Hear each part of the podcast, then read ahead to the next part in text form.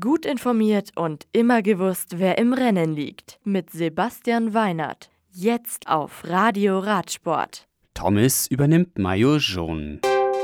Huber Stibian stürmen zu drittem Tageserfolg. Deutschlandtour gibt Strecke bekannt. La Rosière. Die elfte Etappe der Tour de France von Albertville nach La Rosière über 108 Kilometer gewinnt Geraint Thomas von Team Sky. Der Brite übernimmt auch die Führung im Gesamtklassement.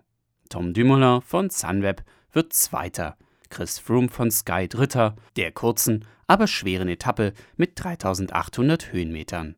Peter Sagan bleibt in Grün, bester Bergfahrer ist Julien Alaphilippe. In Weiß des besten Jungprofis ist Egan Bernal.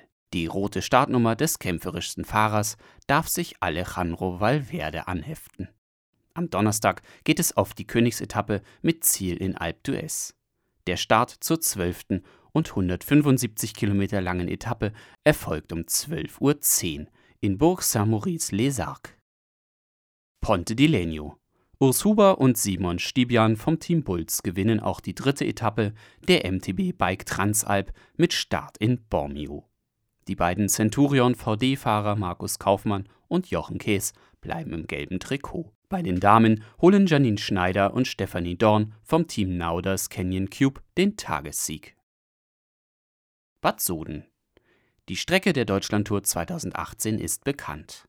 Am 23. August, also in einem guten Monat, geht es los. Die erste Etappe der viertägigen Rundfahrt führt über 157 Kilometer von Koblenz nach Bonn.